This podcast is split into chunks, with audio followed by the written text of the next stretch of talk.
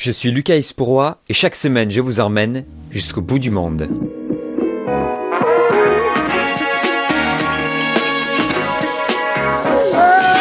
Chaque semaine, vous en avez maintenant l'habitude, je vous emmène dans trois pays pour découvrir les grands titres de l'actualité. Mais cette semaine, une seule destination est au programme, les États-Unis et son actualité plus que chargée. Pour discuter de tout ça, j'ai deux correspondantes qui sont expatriées françaises à Sacramento sur la côte ouest et à Miami sur la côte est pour une émission spéciale sur les émeutes aux États-Unis.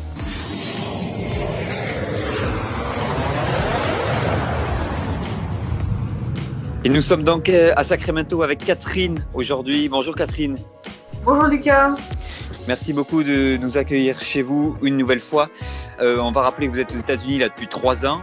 Vous avez grandi aux États-Unis, donc c'est un pays que vous connaissez très bien. Oui. Vous avez grandi où ça? En Californie aussi? En Californie du Nord, oui. Sacramento, c'est aussi la capitale de l'État. Tout le monde ne le sait pas.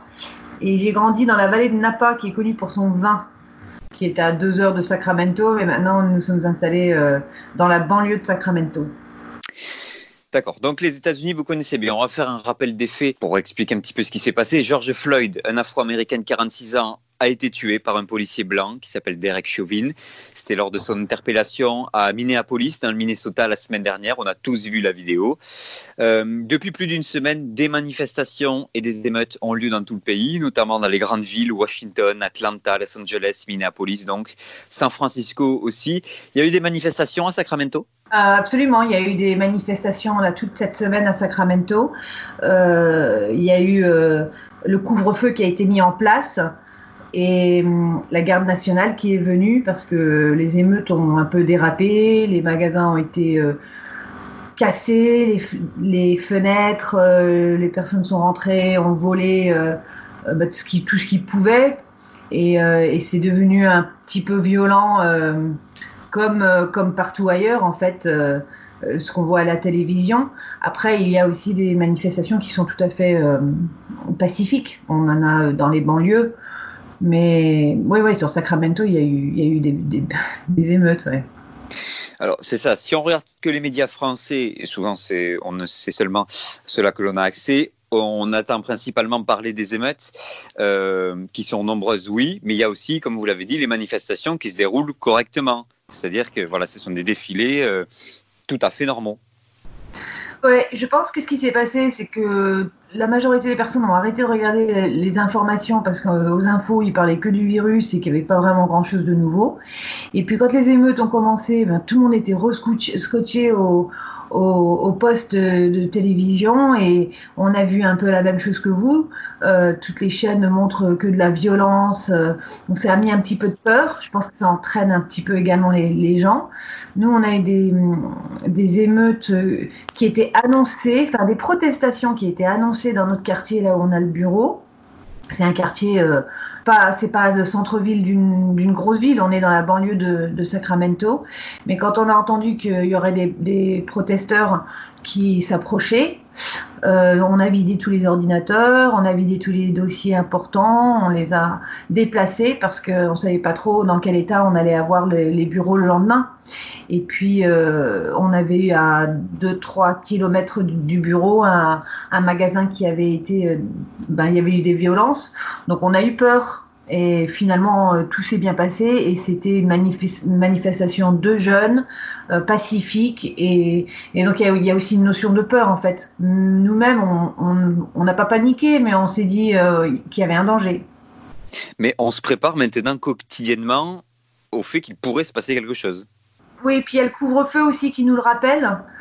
Euh, et puis tout le monde parle que ça, on parle plus tellement du virus maintenant, on parle des émeutes et puis euh, les gens n'ont pas du tout peur de, de parler du côté politique de la chose euh, ou raciste, on va dire, de l'événement qui s'est passé à, Minneapolis. Mais là aussi, il y, a tout un débat. Le couvre-feu, vous en avez parlé. alors, quand on sort du confinement, on a le couvre-feu maintenant. C'est un petit peu redondant, j'imagine. Quelles sont les conditions, c'est-à-dire quelles sont les heures, etc. Euh, les heures dépendent de. Alors, je sais pas si ça dépend par comté ou par ville, mais c'est pas les mêmes euh, horaires. Euh, si on regarde San Francisco, Los Angeles ou Sacramento, chez nous, c'était 20 heures. Je sais qu'il y a d'autres villes où c'était 18 heures. Ça veut dire quoi? Ça veut dire qu'il faut être chez soi, mais surtout, ça veut dire qu'il faut être dans la maison. Si on est devant sa maison, euh, ne, ça ne marche pas on n'a pas le droit, il faut être dedans. Donc euh, il y a eu des quartiers où euh, il y a des personnes qui restaient devant leur maison, il y avait des protesteurs qui passaient devant avec la police euh, devant dans la rue, et la police leur criait dessus en disant bah rentrez chez vous, mais eux ils ont l'impression d'être chez eux puisqu'ils sont sur leur mmh. propriété. Et, la police a tiré. Alors c'est pas des c'est pas des, des, vrais fusils, c'est c'est pour faire mal, mais, mais pour faire comme des flashballs. Voilà, voilà, et ils sont obligés de rentrer chez eux. Donc il y a toute une notion d'atteinte euh, sur notre liberté euh, dont les gens parlent. Mais ce, qu'il faut, ce dont il faut se rappeler, c'est que c'est pour la sécurité des personnes. Si euh, tout le monde est chez soi enfermé à 20h ou à l'heure indiquée, ben, il y aura beaucoup moins de violence. Ça, tout le monde ne le comprend pas. Par rapport aux émeutes euh, sur, euh, sur la région de Sacramento, on nous a dit euh, de rentrer nos drapeaux, c'est-à-dire qu'on a tous dans, sur les maisons américaines, il y a un petit endroit où on peut mettre des drapeaux. Et avec le 4 juillet qui approche, il y a de plus en plus de personnes qui sortent le drapeau américain. Et on, nous a, dit de, de les rentrer parce que c'était peut-être les maisons avec des drapeaux américains qui, qui seraient visées. Et j'ai trouvé ça intéressant. Et c'est un symbole fort, ça, parce que mettre un drapeau américain devant sa maison, ça, c'est quelque chose vraiment important pour les Américains. Oui, et puis c'est normal, on le fait, euh, on le fait tout le temps. Euh, nous-mêmes, on l'a sorti, le drapeau américain. Euh, bon, il y a le drapeau français aussi, hein, mais on l'a sorti, le, drapeau américain, parce qu'il y a le 4 juillet qui approche, parce que c'est une manière, c'est tout à fait normal ici. C'est une manière de montrer l'appréciation de notre pays. En France, on n'a pas trop les mêmes, mmh d'habitude.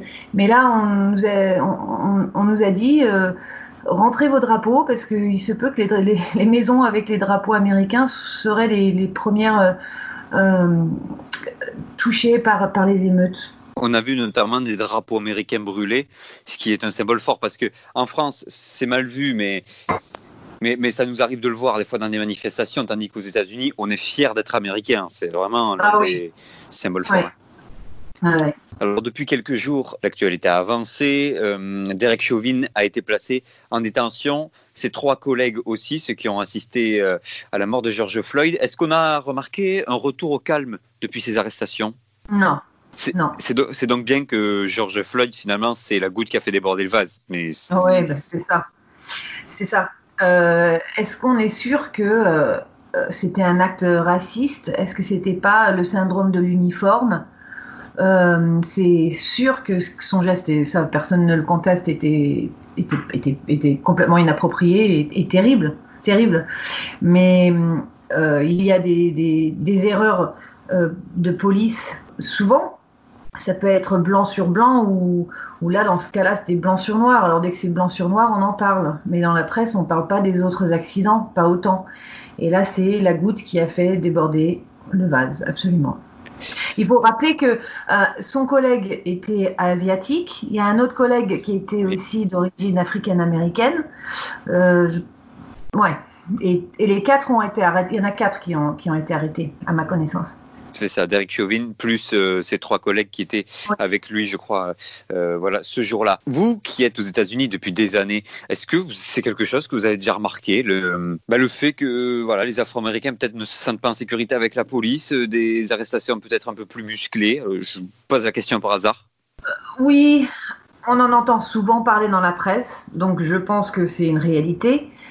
Mais il faut aussi regarder les statistiques. C'est les, il y a des populations qui sont, de, de manière statistique, on, sont, il y aura plus de crimes. Donc, forcément, la police euh, va davantage se méfier. Je ne veux pas du tout défendre l'acte de, de, qui a eu lieu, hein. ce n'est pas mon intention. Mm. Mais il, y a, de manière statistique, plus de, de crimes par euh, les Africains américains que par les Blancs.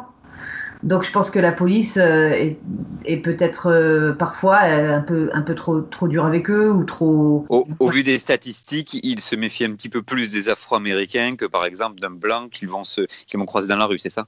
Oui, ouais, c'est ça. Et c'est ça que contestent les, les, Africains-Américains aujourd'hui. C'est pour ça notamment qu'ils font leur manifestation. Alors Donald Trump, lui, il a condamné hein, le geste de Derek Chauvin, mais son principal objectif, c'était le retour au calme. Alors il s'est mis en scène, il tweet, c'est impressionnant, une quinzaine de fois par jour, je crois, à peu près.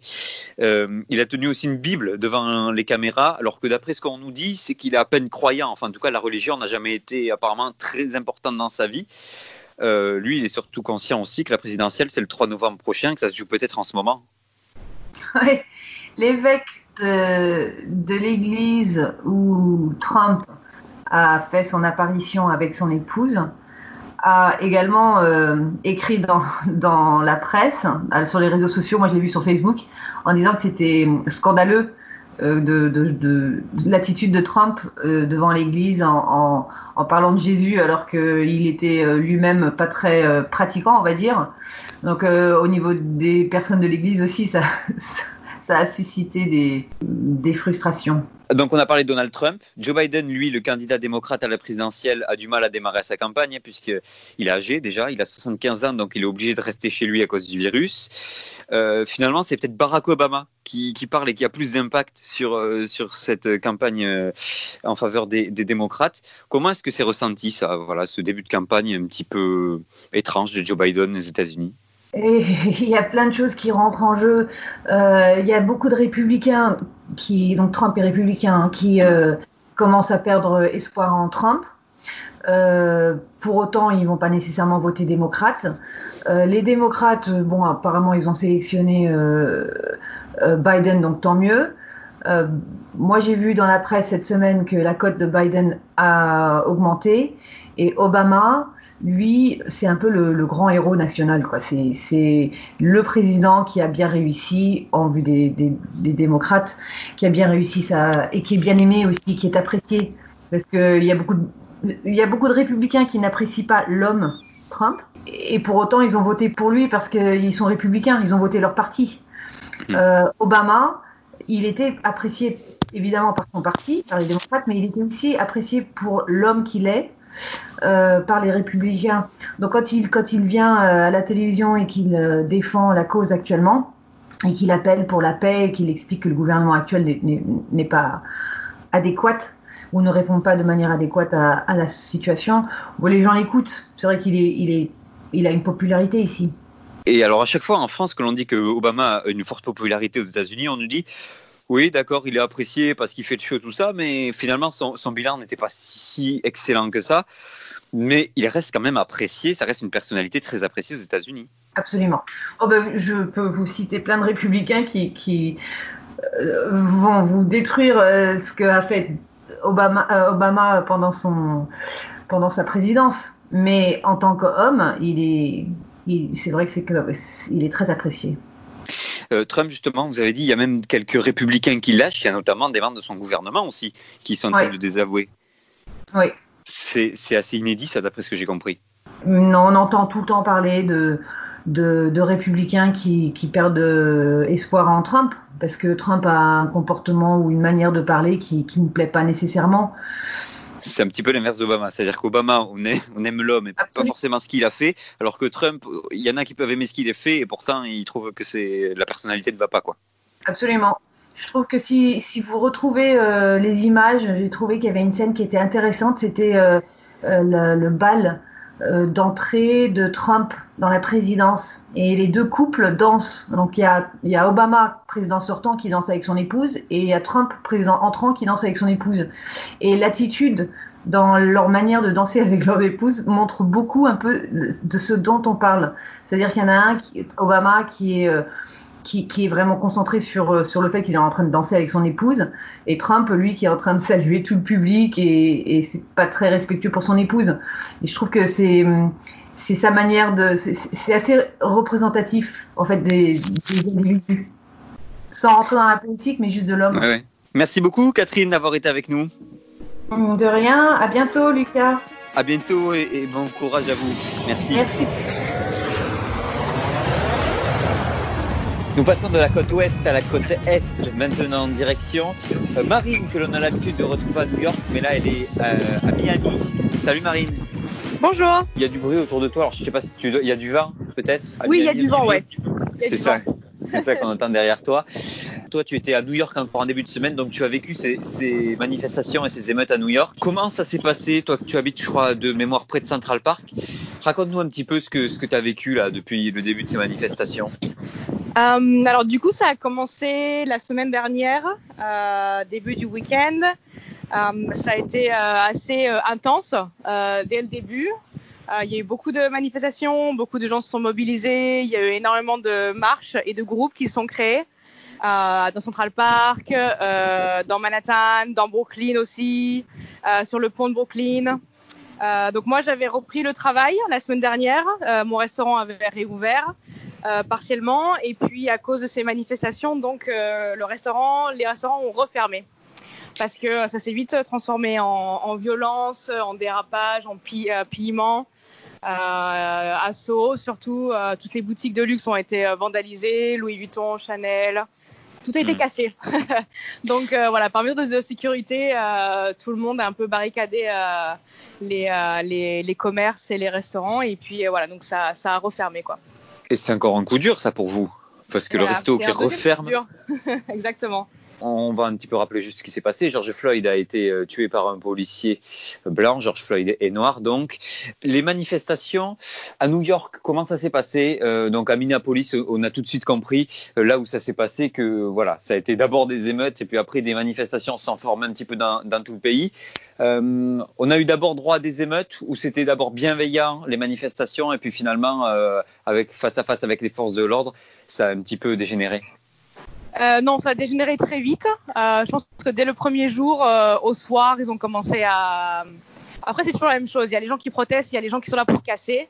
Hmm. Euh, donc, euh, mais je pense que c'était, c'était dès le premier soir où ça a un peu, ouais, ça a vraiment dégénéré, s'est transformé en, en, piment et en, et en vandalisme dans la ville. Et du coup, ouais, ça, ça, de jour en jour, ça, ça continue, ça, ça progresse. Et puis, et puis je pense que ça, faisait, ça, ça bouillonnait depuis un, depuis un moment parce qu'il y a eu pas mal de bavures euh, policières, il y, a eu, il y a eu pas mal euh, dans d'autres villes, dans d'autres mm. cas avec d'autres personnes. Et donc je pense que ça, c'est un peu la goutte d'eau qui a fait déborder le vase. Quoi. C'est ça, c'est exactement ce qu'on a dit tout à l'heure avec Catherine, qui est la correspondante à Sacramento. J'ai lui aussi demandé à Catherine si elle avait déjà remarqué ben, dans la rue peut-être que des Afro-Américains étaient traités un petit peu particulièrement par les policiers, euh, peut-être plus souvent contrôlés. Est-ce que tu as remarqué ça, toi? Alors, mon mari est noir. Enfin, mon mari est d'origine euh, caribéenne. Donc, euh, après, on n'a jamais trop eu de problème. Mais euh, moi, je sais que depuis que depuis qu'on est mariés euh, et depuis que je suis avec lui, il y a eu plusieurs fois où, où lui, il a fait des, des, des, réflexions comme quoi, par exemple, il n'aurait pas tel travail parce qu'il est noir ou parce qu'il n'aurait pas tel traitement parce que à cause de sa couleur de peau. Euh, moi, ça m'a toujours un peu, ça m'a toujours révolté, bien sûr, de, et de moi dans ma tête euh, en tant que française européenne euh, bien blanche, on va dire. Euh, ça m'a toujours révolté et je me suis dit, bah non, enfin, ne, ne parle pas comme ça, c'est pas vrai, tu verras. Et mais bon, au final, oui, je, je pense que c'est un fait, que ça existe vraiment et il y a définitivement de la c'est ça, un, un racisme qui ouais, est ancré. De la, de la discrimination, ouais, de la discrimination à l'emploi, de la discrimination aux avantages. Euh. Il le, il remarque, alors pas forcément donc avec la police, mais c'est vrai que dans la vie de tous les jours, on peut sentir des fois que est-ce que les est-ce que les blancs américains ont peur des Afro-américains? Je ne sais pas si c'est de la peur, mais en tout cas, je pense que c'est un regard euh, différent que que les gens portent euh, sur eux et de la considération. Je pense que ces personnes ne sont pas considérées comme euh, peuvent être considérés des blancs et n'ont pas les mêmes, euh, les mêmes privilèges ou les mêmes avantages. On parle beaucoup de, privilèges blancs euh, en ce moment aussi. Euh, donc, euh, donc voilà, je pense que c'est c'est un peu un tout. Je sais pas, quand on regarde les États-Unis depuis la France, on a l'impression qu'il y a quand même beaucoup d'Afro-Américains. Moi, je suis beaucoup la NBA. Et alors, NBA, il y a beaucoup d'Afro-Américains, justement. Et, et c'est vrai que c'est quelque chose qu'on ressentait pas hein. en regardant la NBA, qui est très populaire aux États-Unis. Ouais. On se dit, ah ben, les Afro-Américains euh, sont très nombreux. Je pense qu'il y a même plus d'Afro-Américains que de Blancs, entre guillemets. Mm -hmm. On a l'impression que c'était plutôt justement bien inséré dans la société. Et en fait, tout ça, on remarque que, que non, en fait. C'est peut-être l'arbre qui cache la forêt. Oui, je pense aussi que à cause de, de, du gouvernement en place en ce moment avec euh, Trump, qui est quand même considéré comme euh, extrêmement raciste, euh, comparé à Obama euh, dans les, années précédentes, je pense que c'est aussi pour ça qu'il y a des émeutes en ce moment et que les gens se révoltent parce qu'ils savent que le gouvernement en place ne va pas aider. donc, s'ils si, ne font rien, voilà, comme ils disent, pas de justice, pas de pas de paix. Donc ils ont l'impression, je pense aussi qu'ils ont besoin de se révolter, que le peuple a besoin de se révolter parce que derrière le président ou le gouvernement en place ne fera aucune action.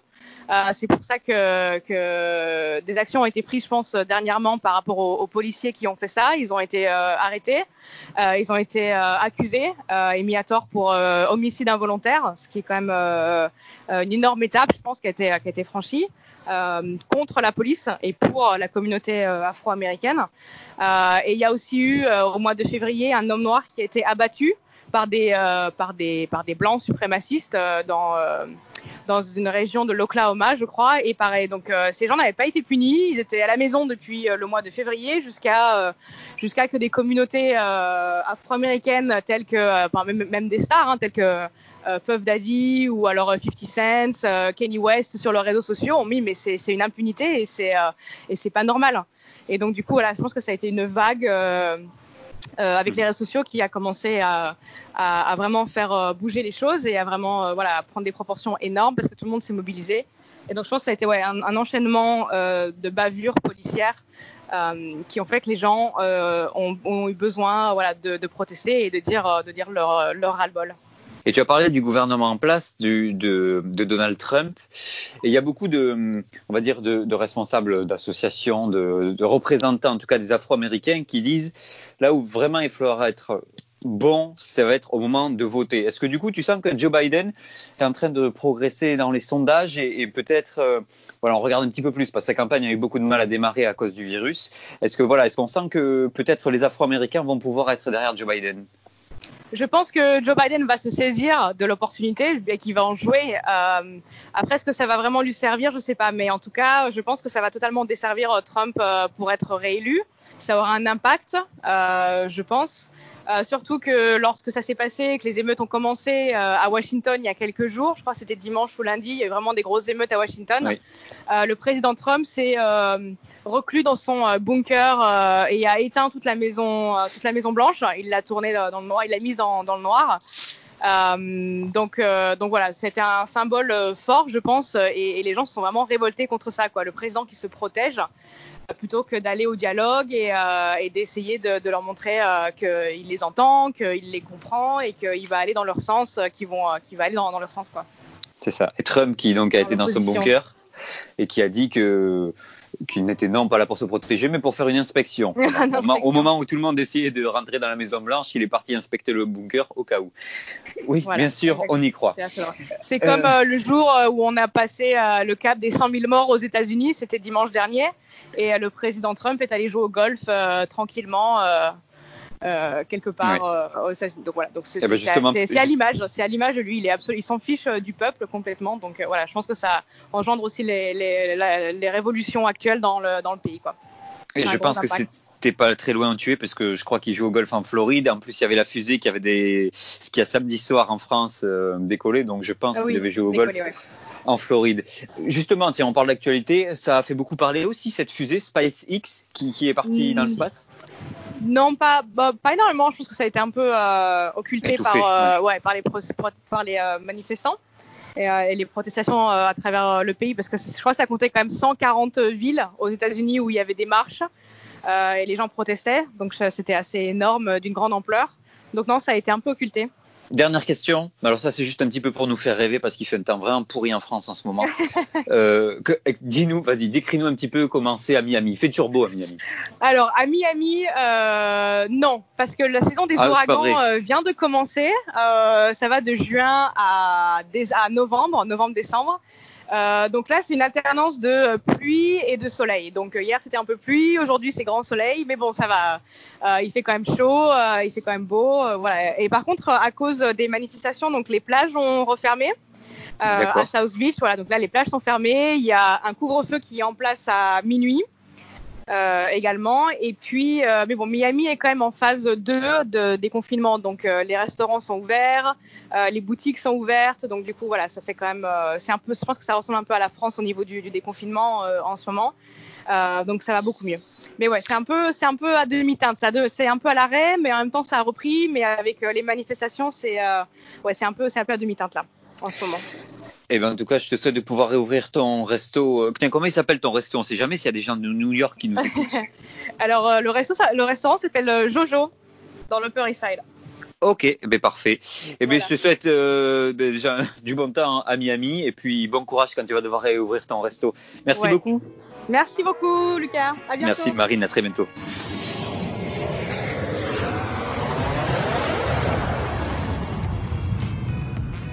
Voilà pour cet épisode de Jusqu'au bout du monde, un petit peu spécial, hein, consacré aux émeutes historiques qui ont lieu en ce moment aux États-Unis. Toutes les infos sur le podcast sont à découvrir sur le compte Twitter de Jusqu'au bout du monde. Abonnez-vous, laissez vos avis. Cet épisode est disponible sur Spotify, Deezer et Apple. Moi je vous dis à très vite au bout du monde.